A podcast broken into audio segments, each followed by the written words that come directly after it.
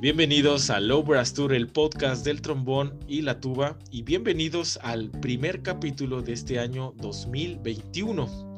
En el capítulo de hoy tendremos a uno de los trombonistas españoles y casi mexicanos más referentes en nuestra escena musical, a nada más y a nada menos que al maestrísimo Juan Pardo Gil de Alcañiz, España. Juan es uno de los trombonistas más versátiles que podemos encontrar actualmente en nuestros tiempos. Y para darles una idea de cuántos escenarios y cuántas orquestas y cuánta experiencia tiene ese trombonista. Juan ha estado en la Orquesta del Liceo en Barcelona, aquí en México en la Orquesta Sinfónica de la Universidad Autónoma de Nuevo León, en la Orquesta Sinfónica de Guanajuato, en la Orquesta Filarmónica de Jalisco, Arhus Symphony de Dinamarca, Midwest Symphony Orchestra también en Dinamarca y actualmente en la Orquesta Filarmónica Nacional de Armenia. Juan es artista de una de las marcas más reconocidas de trombones que hay en nuestro país vecino, en los Estados Unidos. Y bueno, pues sin más preámbulo, Juan, bienvenido a Low Brass Tour. Feliz año. Feliz año, bien hallado. La verdad que un gusto compartir este ratito contigo y espero que pasemos un ratito, pues eso, un rato entretenido y ameno sobre todo, que es lo más importante. Pues muchas gracias Juan por estar aquí grabando este capítulo para todas las personas que nos escuchan en muchos lugares de habla hispana. Eh, principalmente en México, Latinoamérica, por supuesto en España. Y sin más preámbulo, vamos a comenzar a hablar de Juan Pardo Gil y su trombón. La primera pregunta que te quiero hacer es, ¿qué detona la decisión para que el joven Juan Pardo sea músico y sea trombonista? Pues bueno, hay varias cosas que, pues bueno, que digamos que se conjuntaron, ¿no? Digamos que fueron alineación de estrellas, eh, pues de momento fue un instrumento que, que se me dio fácil en un principio, o sea, le encontré como un amor rápido, pero yo creo que uno de los recuerdos que, tengo así más, más, más marcados en, en mi vida fue estando en Alcañiz, en mi pueblo natal, vino a tocar la orquesta de Cadaqués, que era una, era una orquesta, bueno, todavía creo que existe, pero ya casi no hace muchas cosas, pero una orquesta referente a la parte norte de España, en la parte de Cataluña, que era como una orquesta que traían a los mejores músicos del país y demás, hicieron muy buenas cosas y vinieron a tocar un requiem de Mozart. Y escuchando ese concierto fue cuando me di cuenta que aparte de ser trombonista, quería ser músico de orquesta. Me pareció tan increíble lo que pasó en ese momento. Tengo ese recuerdo que, que, fue como, wow, lo quiero hacer. Luego, casualmente, el que era solista en ese momento era el solista de la Orquesta Ciudad de Barcelona, Ricardo Casero, y pues bueno, eh, estudié con él también y, me une una grandísima amistad con él. Entonces, digamos que, la cuadratura del círculo, ¿no? Llegué a conocerlo por él, eh, soy trombonista de orquesta y ahora pues eso, eh, llegué a estudiar con él y, tengo una grandísima amistad con él. Yo creo que a muchos trombonistas nos ha pasado eso. A mí en lo personal igual me tuvo una, una situación similar a la tuya eso será tema de otro día, pero eh, ¿qué camino tomaste? O sea, ok, llega la orquesta, al cañiz, escuchas el requiem, buscas al trombón solista de la orquesta, pero ¿te fue fácil eh, moverte? ¿Qué tan difícil fue para ti eh, estar preparándote para lograr tu objetivo de ser un trombonista de orquesta?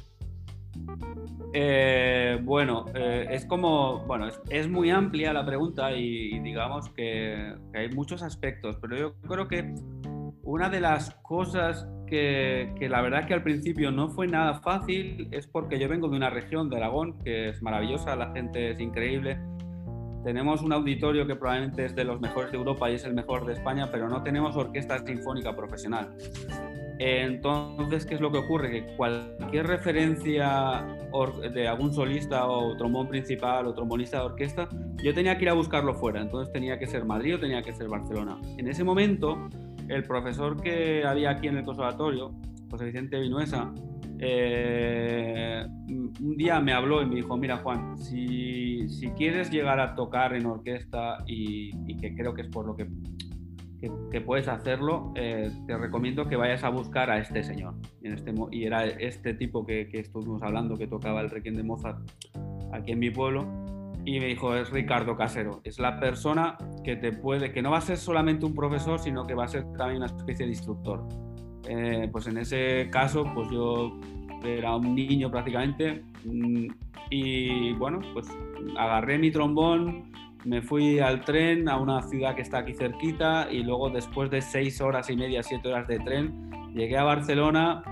La primera vez que estaba en Barcelona yo solo, recuerdo la estación de tren, tenía que coger otros cercanías porque este señor vivía en un pueblecito que se llama Cardedeu, entonces cogete el, agárrate el, el cercanías, ves allí y ahí con una cara de, de, de, no saber muy bien qué, qué, era lo que pasaba, pues, pues ahí empecé a conocer, eh, a interesarme, luego algunas clases las dimos en el auditorio de Barcelona y de repente pues fue la primera vez que tuve el contacto de una orquesta profesional de verdad, me acuerdo que me esperaba cuando él terminaba los ensayos para dar las clases que lo estaban construyendo, lo que es el auditorio ahora de Barcelona, lo están construyendo entonces. Entonces digamos que, que fue esa parte emocional y pasional, ¿no? que, me llamó para eso. Luego, por supuesto que es un camino largo, eh, creo que, nunca se acaba, o sea, yo nunca, nunca me aburro de, aprender o de tratar mejorar y de buscar cosas y de seguir trabajando. Y sobre todo yo creo que, bueno, pues como todo el mundo tenemos nuestros altibajos y nuestras dudas emocionales, que es lo más normal del mundo, pero finalmente yo creo que la razón siempre, siempre predomina ante todo, ¿no? Y cuando le pones pasión, pues es adelante. Yo creo que el secreto o, el, o lo que a mí más me marcó es llegar a un momento a mm, disfrutar del camino, a disfrutar del proceso. O sea, si yo ahora he hecho la vista atrás, eh, mm, no me acuerdo de las frustraciones en el aula de estudiar el David o de estudiar eh, el Guillermo Tell o lo que sea, ¿no? Eh, es la gente que he llegado a conocer a raíz de, hacer esto, ¿no? Que es tan bonito. Pues mira, gente como tú o pues, otros compañeros que, he llegado a conocer por el camino y que ahora son amigos y que los considero pues muchos pues como hermanos. Entonces yo creo que, que es esa la historia, ¿no? O sea, no es, no es poner siempre un punto fijo adelante, sino también mirar hacia detrás y ver todo lo que has hecho, ¿no? Y muchas veces nos fijamos, nos ponemos puntos en plan de que quiero ser esto, quiero hacer esto otro, eh, y nos perdemos el vivir el momento del día a día. Y yo creo que, respondiendo a tu pregunta, es difícil, pero si lo disfrutas y tienes la suerte de conocer a la gente que yo tuve la suerte de conocer, eh, se hace mucho más, más cómodo. Creo que cada una de las personas que estén escuchando se van a identificar contigo porque eh, pues todos salimos la mayor parte de pueblos, muy pocas a veces personas están en la misma capital. Independientemente de eso y de todo lo que uno vive como persona, como ser humano para ser artista, en este caso trombonista, tú te interesaste en la orquesta, pero tú te interesaste por una silla en específico, la del trombón principal, ¿cierto? Ah, así es. Entonces, en, esta, en este proceso de preparación, ¿tú te mentalizaste para llegar a esta silla o fueron las circunstancias? Yo creo que en un principio eh, yo tengo una teoría que muchas veces pienso, bueno, esto es una teoría que tampoco está, no está muy estudiada como aquel que dice, pero bueno, pienso o, que, o quiero creer que el instrumento elige a la persona. Entonces, para mí, una persona que es introvertida nunca va a poder ser trompeta solista de una orquesta. Podrá tocar muy bien la trompeta, y entonces, y a lo largo de mi experiencia, hay determinados caracteres con los instrumentos y en específico con las sillas que se repiten. Entonces, el, o sea, todos tenemos, si tú piensas en el trompeta principal de cualquier orquesta del mundo, ponle cara y más o menos todos tenemos más o menos un tipo de persona o de personalidad. ¿Sabes? Incluso pues para trombón bajo, para tubistas, o sea, de repente esos patrones se, se repiten. No sé si es casualidad, pero yo creo que según qué tipo de carácter tienes, eres más válido o menos válido para eso. Que eso no quiere decir que luego tú no lo puedas trabajar, ¿no? y, llegar a conseguirlo, por supuesto. Pero si tu carácter, digamos, que es propicio para ese tipo de trabajo, no estoy hablando solo de trombón, estoy hablando de cualquier tipo de, trabajo, desde político a policía, a lo que quieras. O sea, necesitas tener una personalidad. Todos tenemos el médico paciente que te explica las cosas. Es que si no lo eres y estás tratando todos los días con muchas personas, es muy difícil, ¿no? Y, tienes que comunicar malas noticias. Entonces tienes que saber hacer eso, ¿no? Tener ese tipo de psicología. Y las orquestas pasa lo mismo. Cada silla necesita una personalidad. Eh, el trombón bajo tiene que ser un tío sólido, pero no tiene, que, no tiene que querer brillar más que nadie, porque te puede arruinar la orquesta, por ejemplo. Y el trompeta principal, por ejemplo, la silla del trompeta principal, digamos que tienes que tener un carácter en el que tú no tengas miedo a llamar la atención. Tienes que ser un gallito, tienes que ser un gallo. Y es así, o sea, y si no lo eres, puedes tocar muy bien, pero luego es como, ah, es que le falta algo que no tiene. Y simplemente muchas veces es el carácter, que también se puede trabajar. Finalmente, yo pienso que, que una de las cosas que deberíamos de trabajar muchas veces los músicos es eh, dramatización, o sea, aprender a actuar también, a, a generar roles, no solamente con el instrumento, sino... Y eso yo creo, entonces yo creo que por mi forma de ser, pues desde que empecé en orquestas jóvenes, pues digamos que era el lugar donde yo me sentía más cómodo. Por mi forma de ser, pues suelo tener mano con la gente, puedo pedir las cosas sin llegar a ofender y por otro lado tengo el carácter para poder tocar y no tener miedo o no tener sí, miedo a fallar o miedo a equivocarme o miedo a hacerlo. Entonces, pues bueno, se, dio, se dieron esas conjunciones y bueno, yo creo que es un poco eso, ¿no? Sí, eso lo vivimos tú y yo trabajando en Filarmónica Jalisco. A mí me consta que eres un excelente líder y, que sobre todo hay que ser profesional y saber pedir las cosas, ¿no? Porque a veces también confundimos el tener la primera silla y meter cosas que no van, llámese ego, llámese mala personalidad, entre muchas cosas que se pueden derivar. Respecto a las emociones con los solos, si hablamos de un solo, vamos a poner el más popular del trombón principal, el bolero de Ravel, que todo mundo eh, quiere tocar. En el momento que tú estás en la orquesta, ¿cómo controlas las emociones para no eh, poner en riesgo tu trabajo y el trabajo de la orquesta? ¿Qué trabajo haces previamente y durante la interpretación? Eh, bueno, es, muy buena esta pregunta porque yo creo que es, eh, primero, para llegar a afrontar el solo, yo tengo que tener la seguridad de que ese solo lo tengo controlado sin ningún tipo de problema. ¿Eso que me supone? Haber hecho un trabajo previo que empezó cuando yo empecé a tocar el trombón, no solamente en el momento del bolero. Si nos vamos acercando al bolero, o sea, yo cuando, por ejemplo, tengo programado el bolero en, mi orquesta, pues trato siempre de un par de semanas antes trabajarlo. Distintos tempos, buscar grabaciones, eh, ponerme en situación de situaciones extremas, no calentar y tocarlo. Es como una especie de preparación en la que yo tenga la seguridad emocional de que yo estoy preparado. Cuando lo voy a afrontar en la silla, en la, en la, en la orquesta, yo siempre pienso que el, el ensayo sirve para eso, para ensayar. Entonces, lo que hago siempre es el lunes tocar el bolero más cómodo y más correcto que yo pueda tocar en ese momento. Estamos hablando de cómo está. A partir de ahí, según cómo vaya sintiéndome, si me siento más cómodo o menos, es donde voy empezando a arriesgar. Y digo, pues aquí quiero bajar aquí al piano. Cuando no te pasa como, por ejemplo, esta última vez que lo hice en mi orquesta, que aparte de lo que yo me exigía, el director en un momento me pidió fraseos. Entonces, pero como yo eso ya me lo había preparado, digamos que estás un poco más listo para eso. O sea, yo creo que todos los trombonistas tocan el bolero. O sea, no es... O sea, cualquier trombonista que está en orquesta puede tocar el bolero y lo puede tocar súper bien. Pero yo creo que muchas veces es eso, es empezar controlando y ver dónde tienen los límites. Yo me acuerdo que, o sea, creo que para mí el tocar en orquesta es como tocar dentro de una caja de cartón, tratar de salir pero nunca salir. No sé si me explico. Es un poco eso, para mí es eso. interesante analogía. Y acabas de mencionar dos cosas muy importantes, porque los estudiantes eh, que aún no llegan a la orquesta profesional ven el bolero y piensan que es la boquilla, piensan que es el instrumento, piensan en todo menos en dos cosas que tú acabas de mencionar. Primero lo emocional. Hay que estar eh, neutrales en ese aspecto o hay que saber estar sobre la emoción. ¿Tú qué opinas?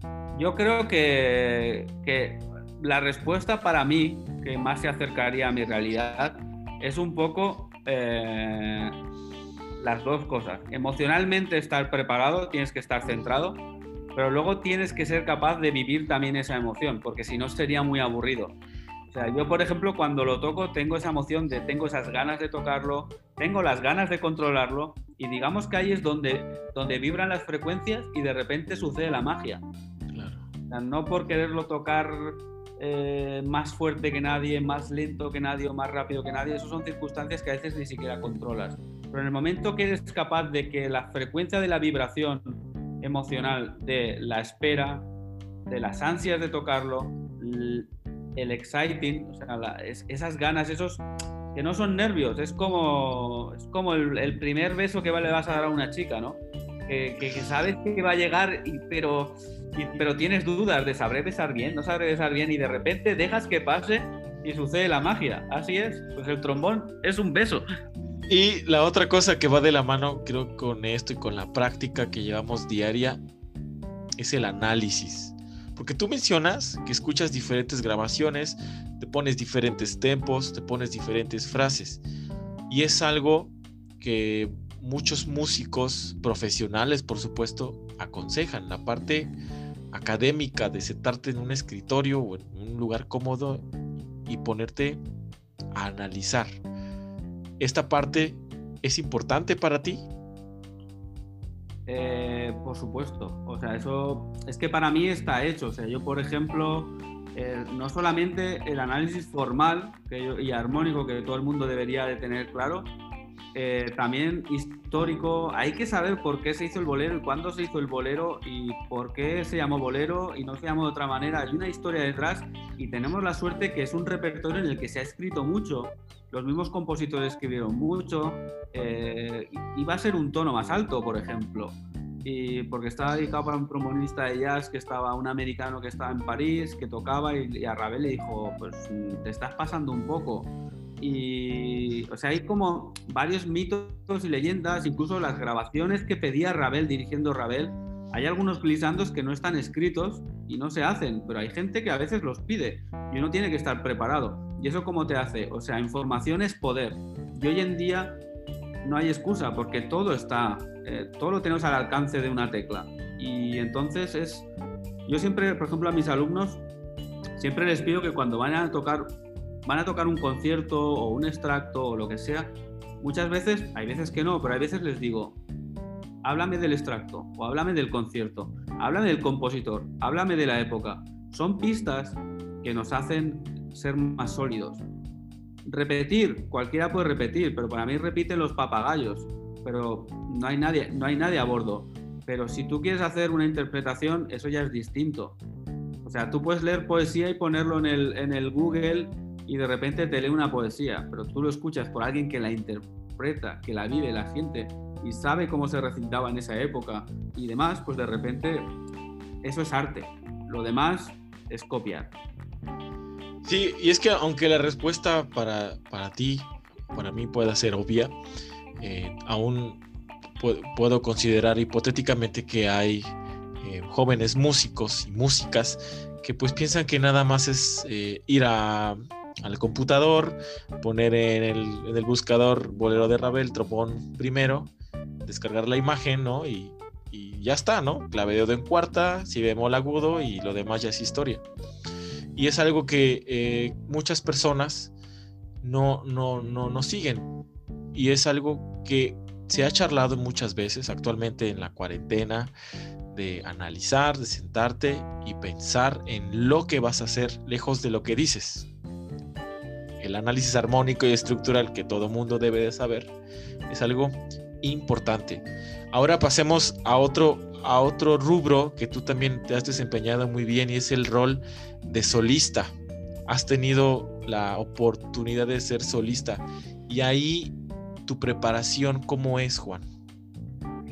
Pues bueno, eso ya es como, es como una maratón también, ¿no? Es como me gusta hacer muchas comparaciones con el deporte porque muchas veces el deporte lo tenemos muy claro porque nadie se prepara una maratón corriendo maratones todos los días.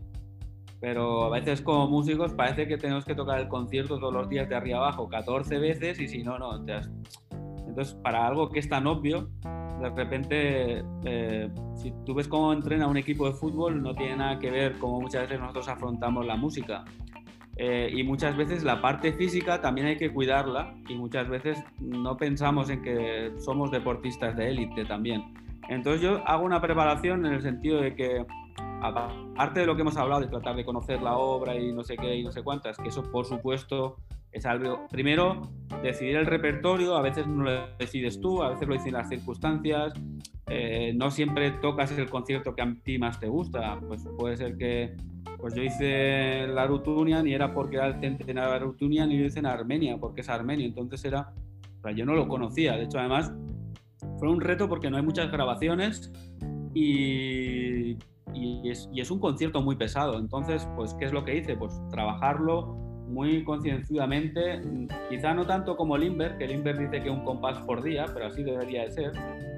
Y, y, pues eso, trabajando los tempos, sintiéndome cómodo, como lo quería tocar. Y luego, por ejemplo, una cosa que a mí me funciona muy bien es hacer ensayos a piano.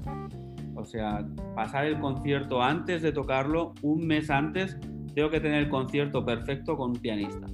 Y después ya pasarlo a la orquesta. Y aquí ya estamos hablando también de invertir, ¿no?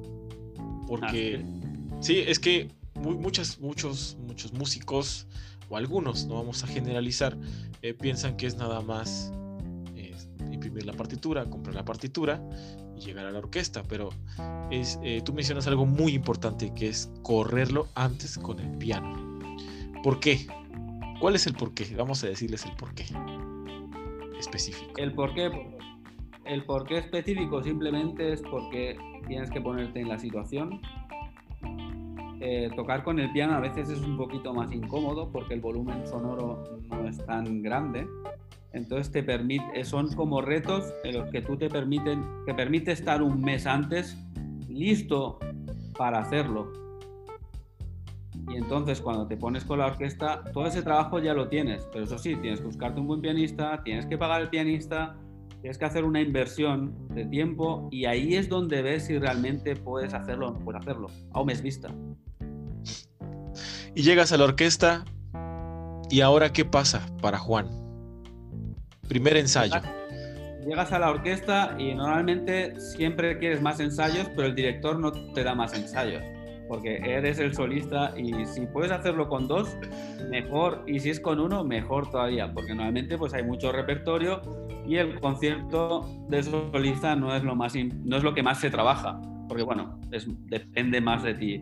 Entonces, eh, lo que trato es siempre hacer una lectura de arriba abajo, y, andar sobre los problemas, bueno, no problemas, sino si hay algún tipo de descoordinación o alguna sugerencia que tengo muy específica. Eso es el primer día, entonces decido trabajar, pues es un enlace, el tempo este va un poco lento, lo quiero un poco más rápido, cosas muy, muy particulares. Ese es el primer día, la toma de contacto. Entonces ya pienso lo que quiero trabajar al segundo. Entonces ya hago un trabajo en el segundo ensayo, un trabajo un poco más específico por movimientos. Ni siquiera toco ya el concierto arriba abajo. Le dedico un ratito al primero, un ratito al segundo y un ratito al tercer movimiento en este caso. Y luego el general, que muchas veces no es necesario. Si pienso, si creo que no es necesario, no me canso, no hago la mañana un concierto de. No toco por la mañana el concierto y por la noche lo vuelvo a tocar, porque trato de estar lo más fresco posible. O sea, el concierto ya me tiene que salir. Y durante esos días, por ejemplo, en la semana que tienes ensayo con orquesta, tú como solista, en la mañana ensayas, ¿qué haces por la tarde? ¿Lo vuelves a correr o haces otra cosa? No sé, vas a la playa. Trato de hacer otra cosa. Trato Cocinar. De más fresco. Cocinar. Pardinis. Descansar. Pardinis open. no, no, y trato de hacer algo que sea totalmente distinto. O sea, el concierto ya está resuelto. O sea, si tú tienes que trabajar algo por la tarde, ese día es tarde ya. Claro. Y cambiando un poco de tema, pero tiene mucho que ver con lo que estamos hablando ahora que nos cayeron estos 100 días de cuarentena por COVID-19, pues muchos trombonistas nos regresamos, muchos músicos nos regresamos a casa, no teníamos actividad constantemente y salió algo a la luz que son los básicos de la cuarentena por Juan Pardo. ¿De dónde sale esta idea de los básicos de la cuarentena de Juan Pardo? Bueno, pues tú, tú viviste, eh, tú viviste, eh, ¿cómo se llama? Parte del proceso viene un poco también de ahí. Si recuerdas Redlands 2017, claro. Yo preparé una, hice un warm-up el día después de mi recital por la mañana y recuerdo que vinieron, vinisteis con los del staff y los del staff con atriles y yo no traía partituras, o sea, yo para mí los calentamientos son de memoria, o sea, ejercicios básicos que todos conocemos. Y la gente se enfadó bastante, hubo, hubo algunos que incluso se marcharon, porque era que eso que no les pusieron una partitura. Trombonistas famosos también. Así es, y se marcharon. Y, bueno, a raíz de eso y, y, algunas otras masterclasses que me ha tocado, mucha gente me pedía que, que, escribiese los ejercicios que hago de rutinas diarias. Tú ya conoces que yo para eso soy un poco me gusta trabajarlos mucho y llevar un poco al extremo. Y pues esta cuarentena me lo tomé como una cuarentena egoísta, una, una cuarentena para mí, una cuarentena para sacar adelante proyectos hacia afuera y proyectos hacia adentro. Fue una cuarentena en la que necesitaba un tiempo de parar porque normalmente no tenemos tiempo para sentarnos y, seguir trabajando hacia adentro, siempre estamos hacia afuera, creando, tocando, eh, escuchando y demás. Pero de repente esta cuarentena me valió para eso, ¿no? Para hacer un trabajo hacia adentro. Y ese trabajo hacia adentro me pidió eso, hacer algo que tuviese que ver con el trombón, pero sin llegar a, sin llegar a tocarlo. Entonces eh, fue eso, fue una combinación de ejercicios con extractos orquestales en los que yo trabajé durante esa cuarentena. ¿Qué alcance has tenido con los básicos de la cuarentena. Digo, porque actualmente es un libro impreso, ¿cierto? Mm, así es. ¿Cuánto, ¿Cuántas personas tienen aproximadamente estos básicos de la cuarentena contando a tu servidor? A mi servidor. Pues estaremos en torno de, sí, alrededor de los 100 libros. Pues sí, yo, yo, yo viví parte de esto en, en Redlands, como lo mencionas, fue una experiencia única. Bueno, aparte que nos divertimos guay allá en Redlands, eh, la pasamos muy bien. Eh, y bueno, el recital que, tú diste fue muy interesante porque fue también muy, el repertorio fue muy lejano a lo que en el ITF estaban acostumbrados a escuchar, ¿no? Obras originales para trombón. ¿Por qué le apuestas al repertorio operístico en el trombón? Bueno, eh, porque para mí el trombón es, es, como el, el, fonador de nuestra voz, ¿no? Es como, entonces, y, y siempre creo que muchas veces nos, nos, olvidamos de cantar. Y tocamos notas, y tocamos arriba, y tocamos abajo, y luego, sin embargo, una línea melódica simple, bonita, que digamos es lo que la gente compra, nos olvidamos de hacerlo. O sea, estamos muy puestos en tocar las charlas de Monty, que sí que es muy difícil y muy espectacular, pero no dejan de ser ejercicios de malabares. Los ejercicios de malabares es sentarte, hacerlos, hacerlos, hacerlos, hasta que te salgan. Pero luego, de repente, yo escuchaba discos de Maurice André tocando esos lentos de, de las sonatas de Marcello, del concierto de Boy y tal, y lo tocaba tan bonito, algo tan sencillo, y yo decía, por esto es por lo que pago, por esto es por lo que quiero ser músico. Lo demás son artes circenses, por supuesto, con entrenamiento se puede todo, pero gente que le pone algo más, eso es lo difícil, ¿no? O sea, cocinar rápido, todo el mundo puede cocinar rápido, pero cuando tú tomas la sopita de tu mamá que está hecha con cariño, que lleva sus horitas, el producto que tú lo reconoces, eso no se paga con nada y te recuerda a tu casa. Por eso, pues, es, eso es por lo que tú comes, por lo que te recuerda, no, no por un jocho en un carro que en ese momento tienes hambre y te lo comes. Y fíjate que yo creo que eh, más de una persona que te sigue en tus redes sociales, pues nunca ven un trombón. Lo único que ven es comida. ¿Qué, qué asociación tiene tu gusto por cocinar con la música? Porque está Pardinis. Debo decir que Pardinis es tu restaurante móvil, o sea, donde tú vives es Pardinis, ¿cierto? Así es, así es, así es. Hay Pardinis franquicias por todo el mundo, pero siempre consisto yo. Si no está, eh, si no está la estrella Michelin, no, no, no, no sirve. Pues bueno, o sea, la cocina para mí, primero, me sirve como una parte creativa que no tiene nada que ver con el trombón, pero la cocina tiene tempo, tiene ritmo, tiene, tiene armonía de sabores, o sea, es, tiene mucho que ver con la música y tiene técnica. O sea, cocinar, si quieres cocinar bien, tienes que tener un mínimo de técnica. Entonces, digamos que para mí me permite ser creativo y me permite, por ejemplo, resolver eh, un platillo en cuatro horas.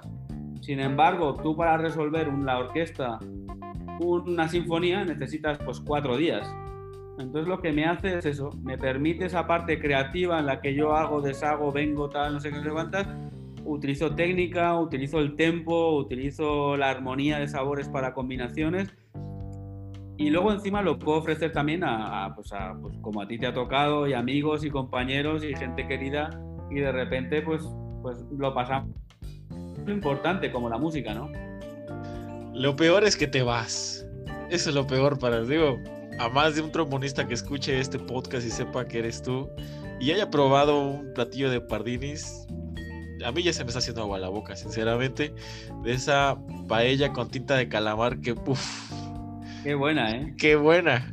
Pero bueno, eh, habrá, que, habrá que hacer un capítulo de Pardinis y el trombón. Hombre, sí, sí, eso ahí, ahí nos da los mejores momentos. Y ya para ir cerrando esta amena charla contigo, Juan, dos preguntas. ¿Cómo ves actualmente la escena del trombón a nivel mundial? Y, ¿Y tú qué crees que vaya a pasar con la escena musical debido a lo que estamos viviendo actualmente? Eh, bueno, eh, son preguntas difíciles, ¿eh? pero bueno, yo creo que fuera del trombón, o sea, quiero, creo que quiero generalizar un poquito más porque yo creo que es, en general en la vida, es que todo lo queremos muy rápido. Nos hemos convertido en una sociedad que consumimos todo, lo queremos todo rápido y lo queremos ya y vuelvo al guiso de nuestras mamás, ¿no? Son guisos de mucho tiempo, cocción lenta, tradicional. Entonces yo creo que no hay que nunca perder esa esencia. Yo creo que sí, ahora pues gracias a la tecnología la información es muy rápida, ahora conoces eh, qué se toca en Australia en el segundo que aprietas el botón, estás sabiendo qué está sonando allí, o en Australia o en China, conoces repertorios, conocemos un montón de intérpretes a nivel mundial pero no perdernos que es un proceso y que hay que disfrutarlo, que para llegar ahí, cuando vemos el video es el producto final, pero no vemos el proceso. Y ese proceso también hay que aprender a disfrutarlo. Y yo creo que vivimos una sociedad la que todo tiene que ser rápido, todo tiene que ser mágico, y si no es mágico y rápido no sirve. Y no todo tiene que ser así. O sea, tenemos la contrapartida de que sí que la información viene rápida, viene fácil, cualquiera ahora tiene un celular y puede consultar, mandar un email, eh, puede hablar con cualquier parte del mundo, como ahora estamos hablando nosotros, que eso es maravilloso. Pero el, el proceso final, que es esta entrevista, es un proceso muy largo, en el que nos conocimos, trabajamos juntos, vivimos una serie de cosas y, y, hay ese tipo de complicidad, ¿no? No es yo me pongo delante de la pantalla y soy el tipo más entrañable del mundo. O sea, hablando una cosa parecida, con el trombón yo creo que pasa un poco igual que la gente está acostumbrada a eso. Tiene que ser rápido, tiene que ser eh, que venga un tipo, me diga lo que necesito y, ya. Los cambios de chip, los cambios de cosas, los hacemos nosotros. Y cada uno es un mundo y se tiene que conocer. Y uno se conoce hacia adentro, no hacia afuera. Y es una sociedad que yo creo que, a pesar de que se medita más, de que el yoga y una serie de historias que, que, que ya empiezan a ser no tan novedad, pero yo creo que nos hemos perdido ese momento de estar con nosotros y, vivir ese proceso. Y como trombonistas también, ¿no? Queremos tocar más rápido, más fuerte que, pero luego perdemos nuestras identidades. Somos copias de copias de copias y al final la copia siempre tiene fallo, ¿no? Eso por ahí. Y luego, eh, con el tema musical, pues yo creo que, que también tiene que cambiar. O sea, con el tema de las de, las, de la pandemia, con el tema de que quizás socialmente, siendo que somos muy sociales, hay restricciones, yo creo que, pues bueno, hay que reinventarse, hay que, hay que aprovechar como, como gente como tú, pues con este tipo de cosas, de, tener un poco una voz un poco más, más fuerte, ¿no? Y estar más en, en, en, el, en el mundo del, de la social media, ¿no? Eh, que claro, que corres el peligro también de como cualquiera puede gritar, tanto en las redes sociales, también uno tiene que tener mucho más filtro, mucho más criterio. Yo me acuerdo que cuando yo era joven, para enterarme de lo que pasaba tenía que ver el noticiario en la televisión o leer un periódico. Pero ahora estamos continuamente con información, con no sé qué, y, y sobre todo hace falta más criterio. Creo que hace falta educar a la gente para que tenga criterio y cuando tenga criterio que pueda elegir y luego pues el tema de la música clásica o las orquestas o las agrupaciones trabajar nunca perder esa calidad del directo y tratar de pasarlo a, las redes sociales pero siempre buscando cierta calidad o sea no vale de que yo me pongo y, y ¿cómo se llama? Y, canso a la gente de, contar, de hacer como bitácoras de, de vida, ¿no?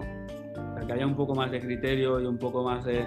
Yo me acuerdo que mi profesor de Madrid decía que, que, con esta cuarentena pues todo el mundo ha subido videos y no sé qué y no sé cuántas.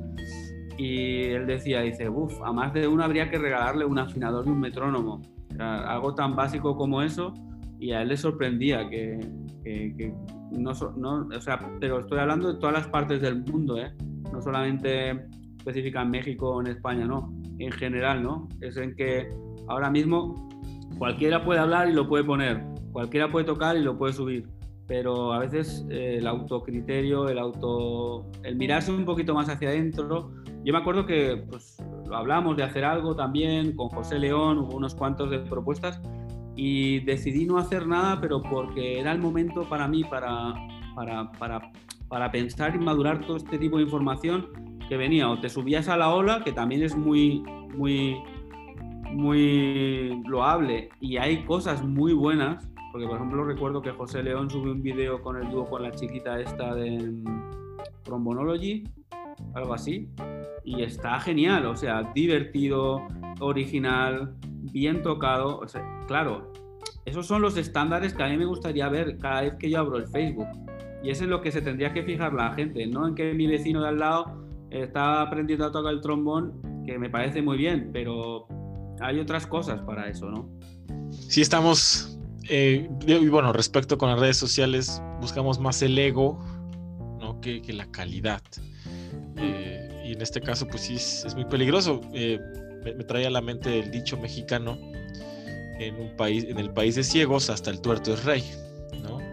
Y, y bueno, ahora en unas charlas que hace un director muy importante, bueno, no, México, con los directores mexicanos más reconocidos y en la introducción de su charla sale un audio que dice, ahora todo mundo ya enseña dirección orquestal, por ejemplo, ahora que soy director o me estoy formando como director, pero comparto mucho contigo esta opinión, hay que ser muy cuidadosos y sobre todo, como lo dijo José León en un capítulo de Low Brass Tour, hay que tener mucho cuidado con el contenido que subimos a nuestras redes sociales porque ahora las orquestas y las instituciones culturales están viendo las redes sociales de las personas para ver a quién pueden contratar después de que pase todo esto probablemente, ¿no? ¿Tú qué opinas? o sea, todo va a cambiar, o sea, todo va a cambiar, el sistema de contrataciones está cambiando todo, o sea, todo es más social y, ves a la persona, pero por lo visto, pero lo que pasa es eso, que eh, nos acostumbramos a que la red social debería ser la fachada del edificio y en este momento yo creo que estamos en un punto es que es el patio trasero, donde uno guarda los trastos, donde uno, ¿sabes? Es la sensación que me da, no se cuida no se cuida y, es, y ahora se ha convertido en una manera de relacionarnos, tanto profesional como personalmente, ¿no? entonces, eh, sí, eh, José tiene toda la razón, o sea, hay que cuidar el contenido, porque el continente lo hace muy fácil, estoy en mi casa y le hago una foto en sofá y no sé qué, y todo vale, pero claro, si queremos ser algo más, hay que ser creativo, hay que ser propositivo, y bueno, y trabajar un poco hacia adentro, creo yo, o sea, no tan hacia afuera, ¿no? Sí. Juan, otra cosa que agregar, algo más que decirle al público del Obras Tour. Eh, hagas lo que hagas, no te quite las bragas.